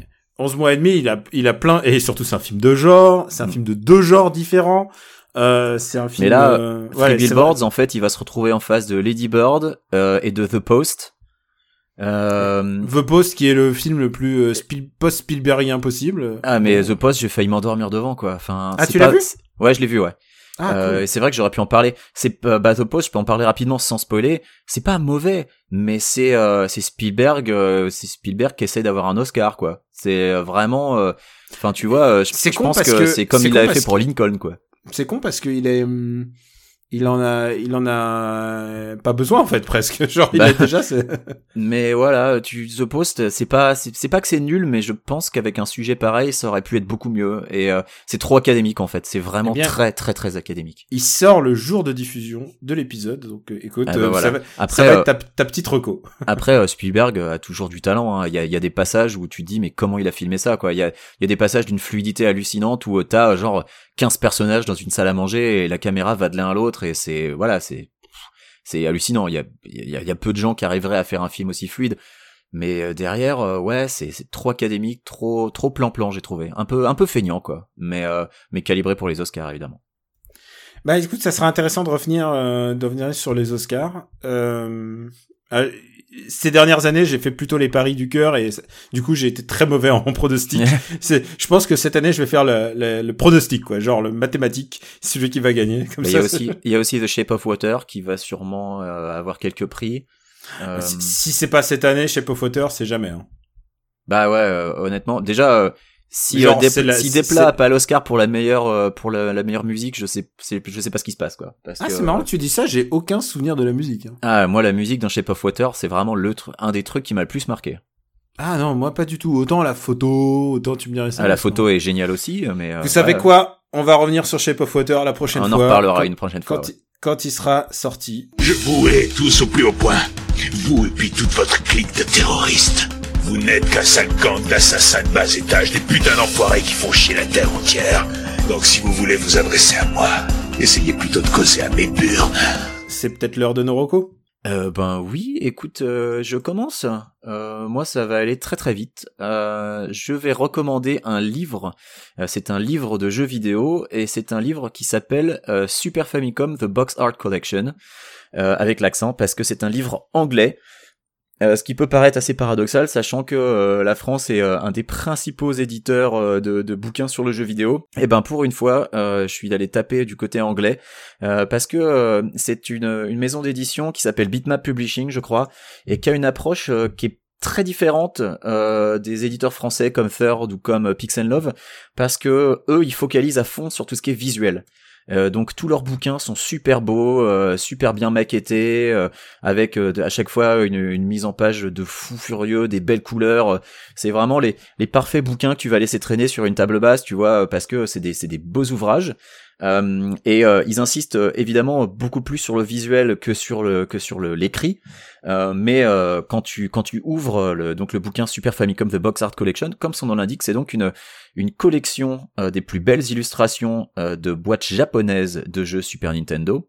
Et euh, parce que les boîtes japonaises avaient euh, bah, euh, été généralement plus jolies, déjà parce qu'elles étaient verticales et pas comme les boîtes américaines ou européennes qui avaient une disposition horizontale, parce que le- l'artwork était bien plus mis en valeur euh, que sur les boîtes européennes ou sur les boîtes américaines où en fait il y avait un, encadré avec l'artwork, généralement avec le titre en gros au-dessus en surimpression avec des logos dans tous les sens. Euh, sur les boîtes japonaises, généralement l'artwork était vraiment beaucoup plus mis en valeur et donc à chaque fois il y a un petit texte explicatif euh, qui parle un peu du jeu, parfois qui parle un peu de l'artiste.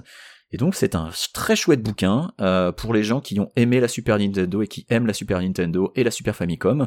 C'est chaudement recommandé, c'est encore trouvable, la plupart de leurs publications sont soit en rupture, euh, soit en réimpression, mais celui-là est encore trouvable. Euh, donc c'est chez Bitmap Books et ça s'appelle Super Famicom The Box Art Collection. À toi Daniel. Bien écoute, pour une fois, euh, je vais pas faire un comics, mais deux comics. Ouh là là. Puisque, ouais, ouais, exactement, ça faisait longtemps en fait. Et euh, euh, je voudrais parler d'un comics, de deux comics qui en fait qui s'arrêtent, puisque Marvel en fait a eu une euh, une espèce de d'envie de faire plein de nouveaux nouveaux comics euh, en, en début d'année, en fin 2016, début, début 2017. Et finalement, ils s'arrêtent en fait parce que ça vend pas assez et c'est vraiment des chouettes comics donc ils vont s'arrêter donc ils vont être publiés en en recueil. Et est-ce qu'ils vont avoir une fin ou est-ce qu'ils vont être coupés de- dans leur Oh non non, en général, ils essayent quand même, ils les préviennent les auteurs. Ils les euh, en laissent finir, disant- ouais, ok. Ouais, ils leur laissent quand même deux, mois d'avance pour dire bon bah écoute, on s'arrête au numéro 10 ou 11, peu importe. Et euh, le premier dont je vais parler est Iceman. Et Iceman, tu le connais, c'est un des, c'est le quatrième euh, X-Men fondateur, Ouais, ouais, donc euh, qui s'appelle Iceberg en français. crois. Iceberg en français, Bobby Drake. Bobby Drake. Et Bobby Drake, il lui est arrivé, des, il est arrivé à un problème. Alors, je ne pensais pas que ça allait, ce comics allait être bien, et c'est pour ça que j'en parle. C'est que Bobby Drake, il lui est arrivé un problème, c'est qu'il a rencontré. euh, il y a eu une version de Bobby Drake jeune qui est tombée dans le monde Marvel. C'était donc il y a eu deux Bobby Drake, il y a eu euh, une version adolescent et une version euh, adulte.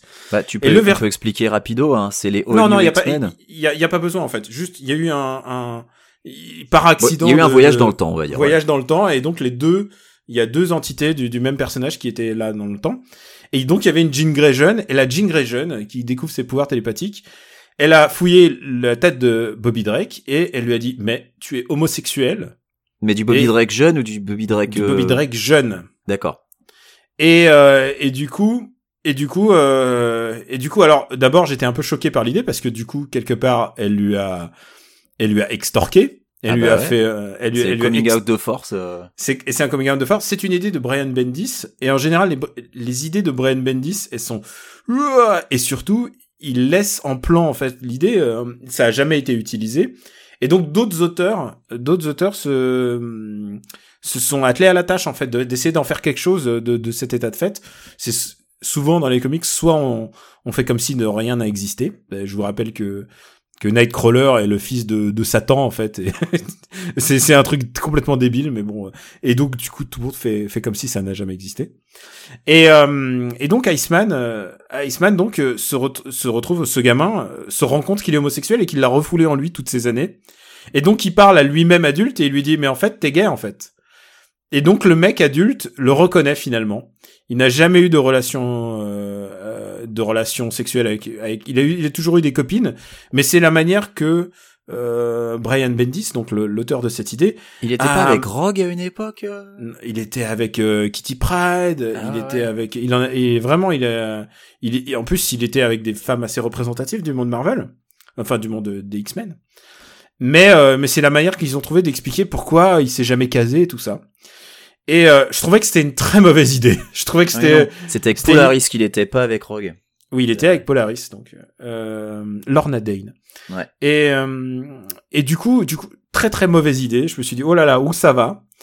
Et euh, parce que du coup, il fait le, le, le jeune lui-même fait le coming out du vieux en fait. Tu vois, c'est du coup. Ouais, euh, ouais. C'est très très particulier. C'est très bizarre, c'est très bizarre et surtout euh, c'est une c'est une manière de prendre un personnage qui a été inventé en 60 euh, en 66 enfin je- 63 et pour en faire euh, 66 je crois. Euh, pour euh, pour ensuite le changer changer le personnage qu'il était, c'est-à-dire euh, il a il a jamais été évoqué une seule fois qu'il était gay. Et euh, et de tout ce merdier parce que c'est quand même un beau merdier puisqu'il y a quand même un mec temporel et machin, c'est quand même un beau merdier de tout ce merdier et bah il en sort un comics vraiment intéressant où en fait euh, Iceman passe passe le temps à essayer de faire comprendre à sa famille qu'il est gay en fait que tout ce temps-là il leur avait pas dit euh, pas dit qu'il était vraiment. Et il faut voir que la famille de Bobby Drake ça c'est des choses qui existaient avant. La famille de Bobby Drake c'est des mecs super coinsos qui lui reprochaient déjà d'être mutant et du coup il il y a une espèce de d'histoire en déjà- ils lui font les reproches du genre putain mais déjà t'es un mutant et en plus t'es homosexuel. C'est vraiment des connards en fait. D'accord. et, et et voilà. Ça dure pas longtemps. Ça dure 10 numéros avant que ça soit annulé parce que ça ne vendait pas assez. Mais la surprise c'est que ça soit un vrai comics intéressant euh, basé sur le basé sur le coming out en fait. Voilà. Imagine-toi un personnage que tu adorais quand t'étais jeune et tout d'un coup on découvre que bah il y a un truc vraiment important dans sa vie et, euh, et, et voilà, et c'est comme ça que le, le comics a été a été vendu. c'est très, c'est assez joliment dessiné, mais surtout c'est très bien écrit en fait, je trouve. Ça aurait pu être une, une grosse, ça aurait pu être de la grosse merde. Et euh, c'est écrit par Sina Grace. Et euh, je trouve que ça, ça s'en sort vraiment bien. Ça va sortir en, en, en relié intégral bientôt puisque c'est terminé. Ça ne vendait pas assez. Ouais. Mais je trouvais que c'était vraiment audacieux de la part de Marvel de tenter un truc comme ça sur un personnage vieux et c'est aussi une bonne manière d'utiliser un ce qu'on appelle un plot thread, c'est-à-dire un bout de scénario qui est resté en plan dont personne n'en avait rien à foutre et tout le monde était embarrassé et d'en faire une histoire intéressante et c'est souvent ce qui arrive avec les avec les scénarios de Bendis en fait. Donc voilà pour Iceman. Et le deuxième, je vais être plus bref. Je vais re- je vais recommander Hawkeye. Alors tu vas me dire merde, on en a déjà beaucoup parlé de Hawkeye. Ben ouais, mais c'est pas le même Hawkeye. Non, c'est pas le même Hawkeye puisque tu, euh, il y a eu, ils ont essayé de refaire euh, Hawkeye, une, une deuxième Hawkeye derrière ensuite. Ouais, All qui était New- moins bien. All New Hawkeye qui était évidemment moins bien. Et je vais te dire, celui-là est, est moins bien parce que le, premier Hawkeye pour moi c'est un truc euh, vraiment, c'est un, c'est un comics sur lequel on, on, on va en parler encore pendant dix ans.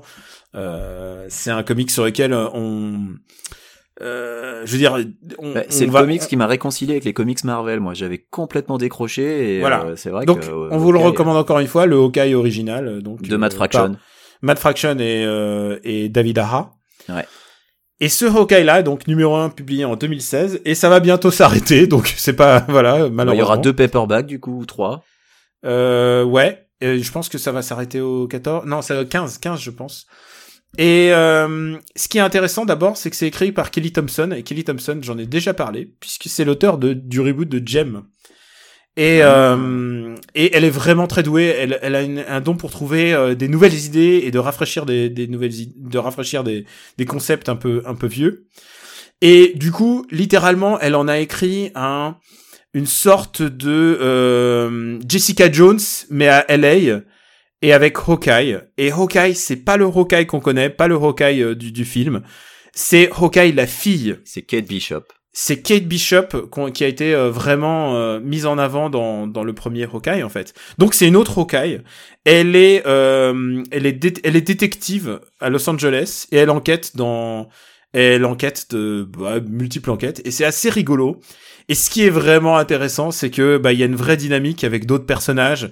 Elle rencontre le Enfin, genre, elle, elle côtoie le monde, le monde Marvel. Elle a sa revanche avec euh, Madame Mask, donc qui est un personnage euh, récurrent, Récurrent, maintenant, récurrent maintenant euh, et du monde Marvel et surtout euh, et du monde Marvel et de du- de l'univers de Hawkeye. Et ce qui est génial, c'est qu'à un moment, bah donc Clint Barton, donc le Hawkeye, va débarquer. Et euh, il y, a, y a un moment où Wolverine, euh, la All New Wolverine, donc c'est des nouveaux personnages de, de personnages archétypaux de Marvel qui, genre la nouvelle Wolverine, c'est une, C'est une- X23. c'est X23, c'est une jeune fille. Donc c'est assez rigolo de voir cette espèce de dynamique de nouvelles meufs à la place de, de mecs archétypaux. Et ce qui est génial, c'est que dès que Hawkeye arrive, c'est euh, c'est Jack Burton. C'est Jack Burton. C'est genre il est là, il est là, mais c'est le pauvre mec. Il est il est complètement à l'ouest. Il est il est il est il est génial en fait. Vraiment, euh, c'est ça devient une espèce de comédie. euh, Ça devient un buddy movie. Ça devient une espèce de truc en BD que j'aurais envie de voir en film. Et malheureusement, euh, et c'est jamais une bonne idée. Donc euh, voilà, c'était vraiment, c'est vraiment un super comic. Ça s'arrête au 15e volume, donc je pense que ça va faire deux TPB. Euh, voilà, Bah, c'est vrai. Il y a déjà deux TPB, donc euh, il y aura un troisième TPB avec deux chapitres et certainement euh, des trucs supplémentaires, je pense. Voilà, c'est euh, euh, c'est dessi- euh, voilà, c'est dessiné euh, par Michael Walsh et aussi par attends que je veux je veux pas écorcher son nom Romero. Euh, Leonardo Romero. Les couvertures sont de Julian Tedesco. Elles sont vraiment super. Vraiment, euh, quand tu vois les, couvertures, elles sont vraiment trop, trop, trop belles. C'est des couvertures qui donnent envie de, de lire le comics. Et voilà, c'est Kelly Thompson à son meilleur. Cette fille, c'est vraiment pour moi, euh, c'est l'auteur de l'année euh, en termes de comics. Elle a écrit les comics qui m'ont le plus, euh, qui m'ont le plus euh, intéressé, enfin en tout cas dans le monde du super-héros. Voilà, j'adore Kelly Thompson et j'espère en voir encore beaucoup de comics. d'elle. Et je crois qu'elle a écrit un spécial de Star Wars en plus, tu vois. Donc euh, vraiment, elle a le vent en poupe. Euh, J'espère qu'elle va créer de plus en plus. Voilà.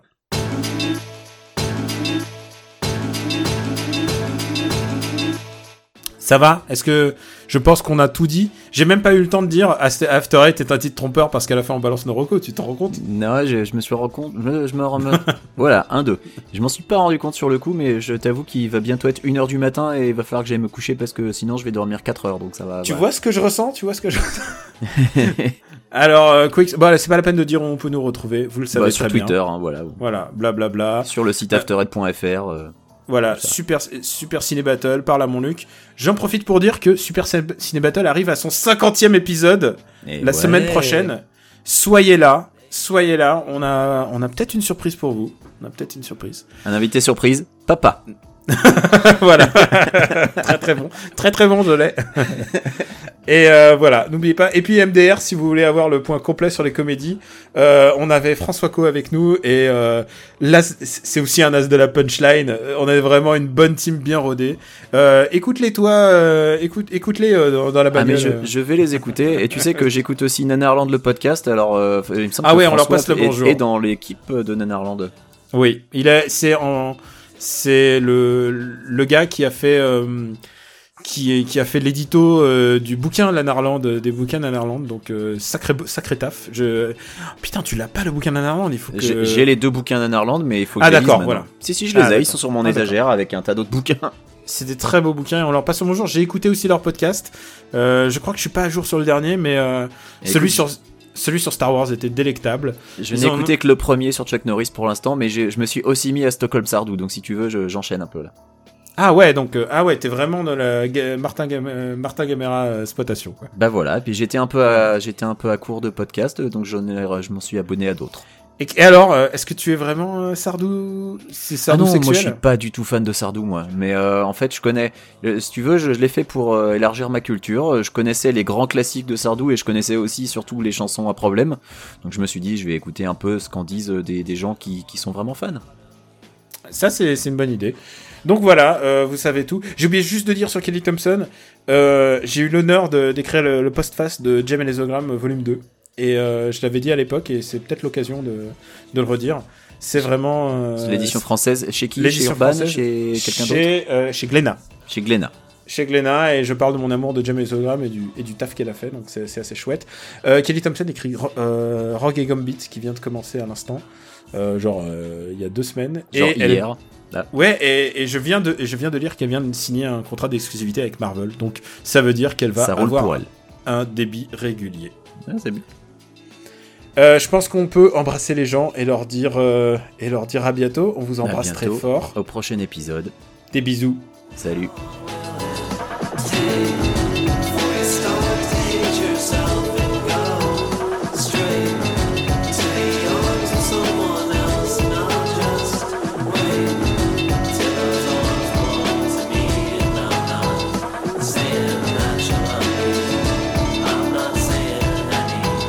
T'as remarqué que d'habitude c'est moi qui c'est toi qui dis des bisous. Ouais, c'est vrai. Ouais, non, mais Ouais. là, je suis, euh, si tu veux, je, je calcule plus trop là. Je suis un peu, je suis un peu fatigué. Je vais aller me Je coucher. sais pas ce je sais pas ce que tu mettras en bonus. je sais pas, je vais essayer de pas réveiller ma femme déjà parce que sinon je sens que je vais me faire massacrer. Et puis je vais aller me coucher parce que je me lève dans 5 heures. Ok, bah, un petit épisode d'une heure et demie. Super. Voilà. Je- On voulait faire court, c'est réussi. Bravo, mec.